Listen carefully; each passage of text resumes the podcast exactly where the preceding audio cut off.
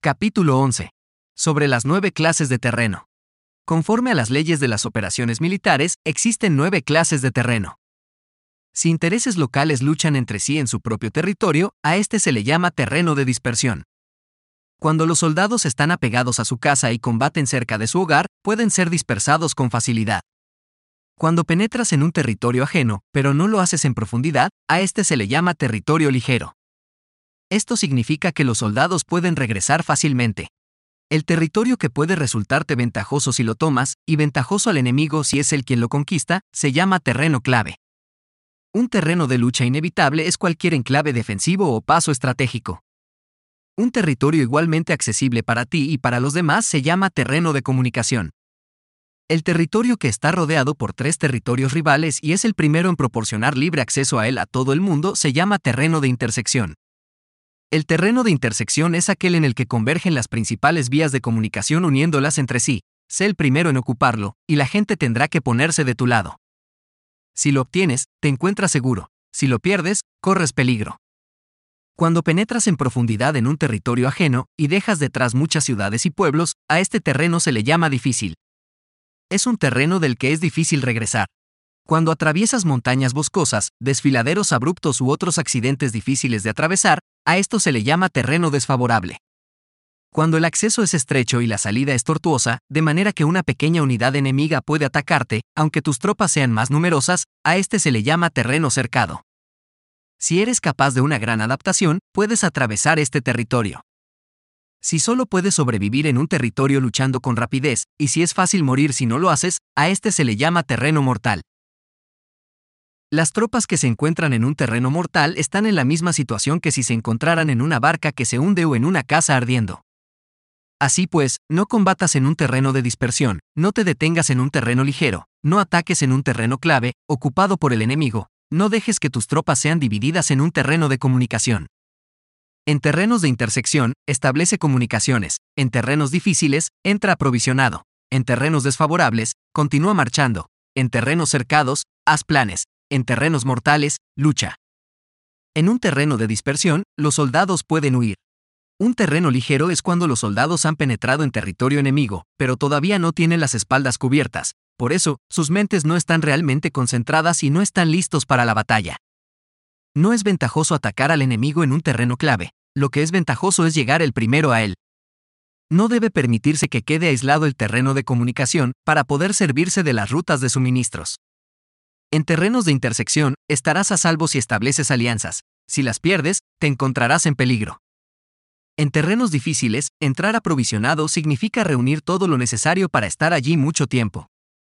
En terrenos desfavorables, ya que no puedes atrincherarte en ello, debes apresurarte a salir en terrenos cercados, introduce tácticas sorpresivas. Si las tropas caen en un terreno mortal, todo el mundo luchará de manera espontánea. Por esto se dice, sitúa las tropas en un terreno mortal y sobrevivirán. Los que eran antes considerados como expertos en el arte de la guerra eran capaces de hacer que el enemigo perdiera contacto entre su vanguardia y su retaguardia, la confianza entre las grandes y las pequeñas unidades, el interés recíproco para el bienestar de los diferentes rangos, el apoyo mutuo entre gobernantes y gobernados, el alistamiento de soldados y la coherencia de sus ejércitos. Estos expertos entraban en acción cuando les era ventajoso y se retenían en caso contrario. Introducían cambios para confundir al enemigo, atacándolos aquí y allá, aterrorizándolos y sembrando en ellos la confusión, de tal manera que no les daban tiempo para hacer planes. Se podría preguntar cómo enfrentarse a fuerzas enemigas numerosas y bien organizadas que se dirigen hacia ti, la respuesta es quitarles en primer lugar algo que aprecien y después te escucharán. La rapidez de acción es el factor esencial de la condición de la fuerza militar, aprovechándose de los errores de los adversarios, desplazándose por caminos que no esperan y atacando cuando no están en guardia. Esto significa que, para aprovecharse de la falta de preparación, de visión y de cautela de los adversarios, es necesario actuar con rapidez, y que si dudas, esos errores no te servirán de nada. En una invasión, por regla general, cuanto más se adentran los invasores en el territorio ajeno, más fuertes se hacen, hasta el punto de que el gobierno nativo no puede ya expulsarlos. Escoge campos fértiles y las tropas tendrán suficiente para comer. Cuida de su salud y evita el cansancio, consolida su energía, aumenta su fuerza. Que los movimientos de tus tropas y la preparación de tus planes sean insondables. Consolida la energía más entusiasta de tus tropas, ahorra las fuerzas sobrantes, mantén en secreto tus formaciones y tus planes, permaneciendo insondable para los enemigos, y espera a que se produzca un punto vulnerable para avanzar. Sitúa a tus tropas en un punto que no tenga salida, de manera que tengan que morir antes de poder escapar. Porque ante la posibilidad de la muerte, ¿qué no estarán dispuestas a hacer? Los guerreros dan entonces lo mejor de sus fuerzas. Cuando se hallan ante un grave peligro, pierden el miedo. Cuando no hay ningún sitio a donde ir, permanecen firmes. Cuando están totalmente implicados en un terreno, se aferran a él. Si no tienen otra opción, lucharán hasta el final. Por esta razón, los soldados están vigilantes sin tener que ser estimulados, se alistan sin tener que ser llamados a filas, son amistosos sin necesidad de promesas, y se puede confiar en ellos sin necesidad de órdenes. Esto significa que cuando los combatientes se encuentran en peligro de muerte, sea cual sea su rango, todos tienen el mismo objetivo, y, por lo tanto, están alertas sin necesidad de ser estimulados, tienen buena voluntad de manera espontánea y sin necesidad de recibir órdenes, y puede confiarse de manera natural en ellos sin promesas ni necesidad de jerarquía. Prohíbe los augurios para evitar las dudas, y los soldados nunca te abandonarán. Si tus soldados no tienen riquezas, no es porque las desdeñen, si no tienen más longevidad, no es porque no quieran vivir más tiempo. El día en que se da la orden de marcha, los soldados lloran. Así pues, una operación militar preparada con pericia debe ser como una serpiente veloz que contraataca con su cola cuando alguien le ataca por la cabeza, contraataca con la cabeza cuando alguien le ataca por la cola y contraataca con cabeza y cola cuando alguien le ataca por el medio. Esta imagen representa el método de una línea de batalla que responde velozmente cuando es atacada. Un manual de ocho formaciones clásicas de batalla dice, haz del frente la retaguardia, haz de la retaguardia el frente, con cuatro cabezas y ocho colas. Haz que la cabeza esté en todas partes, y cuando el enemigo arremeta por el centro, cabeza y cola acudirán al rescate. Puede preguntarse la cuestión de si es posible hacer que una fuerza militar sea como una serpiente rápida. La respuesta es afirmativa. Incluso las personas que se tienen antipatía, encontrándose en el mismo barco, se ayudarán entre sí en caso de peligro de zozobrar es la fuerza de la situación la que hace que esto suceda. Por esto, no basta con depositar la confianza en caballos atados y ruedas fijadas. Se atan los caballos para formar una línea de combate estable y se fijan las ruedas para hacer que los carros no se puedan mover. Pero, aún así, esto no es suficientemente seguro ni se puede confiar en ello es necesario permitir que haya variantes a los cambios que se hacen, poniendo a los soldados en situaciones mortales, de manera que combatan de forma espontánea y se ayuden unos a otros, codo con codo. Este es el camino de la seguridad y de la obtención de una victoria cierta. La mejor organización es hacer que se exprese el valor y mantenerlo constante. Tener éxito tanto con tropas débiles como con tropas aguerridas se basa en la configuración de las circunstancias. Si obtienes la ventaja del terreno, puedes vencer a los adversarios, incluso con tropas ligeras y débiles. ¿Cuánto más te sería posible si tienes tropas poderosas y aguerridas? Lo que hace posible la victoria a ambas clases de tropas es las circunstancias del terreno. Por lo tanto, los expertos en operaciones militares logran la cooperación de la tropa, de tal manera que dirigir un grupo es como dirigir a un solo individuo que no tiene más que una sola opción. Corresponde al general ser tranquilo, reservado, justo y metódico. Sus planes son tranquilos y absolutamente secretos para que nadie pueda descubrirlos. Su mando es justo y metódico, así que nadie se atreve a tomarlo a la ligera. Puede mantener a sus soldados sin información y en completa ignorancia de sus planes. Cambia sus acciones y revisa sus planes, de manera que nadie pueda reconocerlos. Cambia de lugar su emplazamiento y se desplaza por caminos sinuosos, de manera que nadie pueda anticiparse. Puedes ganar cuando nadie puede entender en ningún momento cuáles son tus intenciones. Dice un gran hombre, el principal engaño que se valora en las operaciones militares no se dirige solo a los enemigos, sino que empieza por las propias tropas, para hacer que le sigan a uno sin saber a dónde van. Cuando un general fija una meta a sus tropas, es como el que sube a un lugar elevado y después retira la escalera. Cuando un general se adentra muy en el interior del territorio enemigo, está poniendo a prueba todo su potencial. Si ha hecho quemar las naves a sus tropas y destruir sus casas, Así las conduce como un rebaño y todos ignoran hacia dónde se encaminan. Incumbe a los generales reunir a los ejércitos y ponerlos en situaciones peligrosas.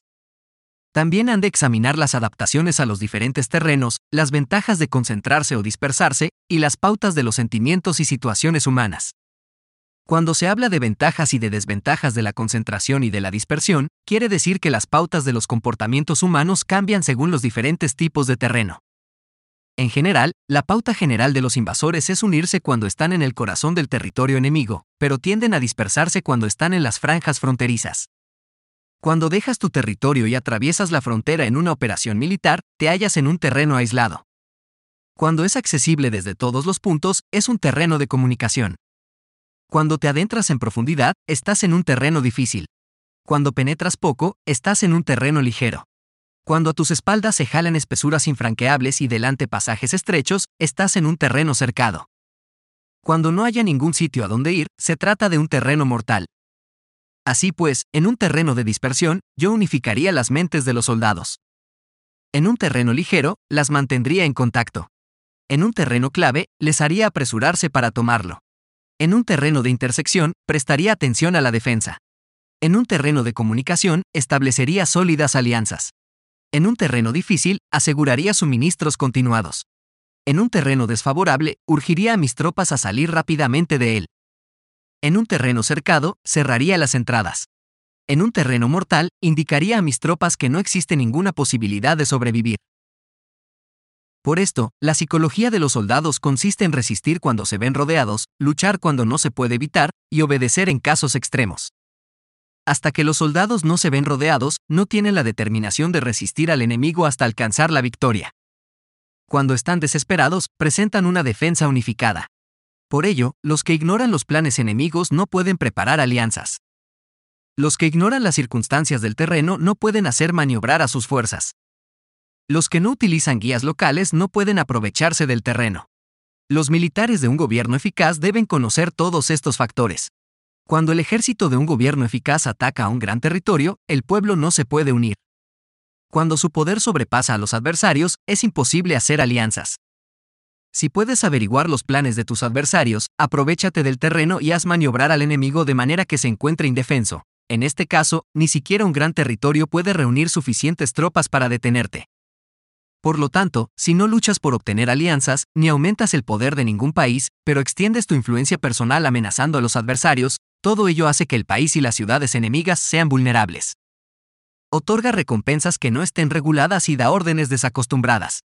Considera la ventaja de otorgar recompensas que no tengan precedentes, observa cómo el enemigo hace promesas sin tener en cuenta los códigos establecidos. Maneja las tropas como si fueran una sola persona. Empléalas en tareas reales, pero no les hables. Motívalas con recompensas, pero no les comentes los perjuicios posibles. Emplea a tus soldados solo en combatir, sin comunicarles tu estrategia. Déjales conocer los beneficios que les esperan, pero no les hables de los daños potenciales. Si la verdad se filtra, tu estrategia puede hundirse. Si los soldados empiezan a preocuparse, se volverán vacilantes y temerosos. Colócalos en una situación de posible exterminio, y entonces lucharán para vivir. Ponles en peligro de muerte, y entonces sobrevivirán. Cuando las tropas afrontan peligros, son capaces de luchar para obtener la victoria. Así pues, la tarea de una operación militar es fingir acomodarse a las intenciones del enemigo. Si te concentras totalmente en este, puedes matar a su general, aunque estés a kilómetros de distancia. A esto se llama cumplir el objetivo con pericia. Al principio te acomodas a sus intenciones, después matas a sus generales. Esta es la pericia en el cumplimiento del objetivo. Así, el día en que se declara la guerra, se cierran las fronteras, se rompen los salvoconductos y se impide el paso de emisarios. Los asuntos se deciden rigurosamente desde que se comienza a planificar y establecer la estrategia desde la casa o cuartel general.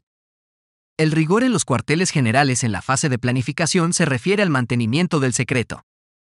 Cuando el enemigo ofrece oportunidades, aprovechalas inmediatamente. Entérate primero de lo que pretende y después anticípate a él. Mantén la disciplina y adaptate al enemigo para determinar el resultado de la guerra. Así, al principio eres como una doncella y el enemigo abre sus puertas. Entonces, tú eres como una liebre suelta, y el enemigo no podrá expulsarte.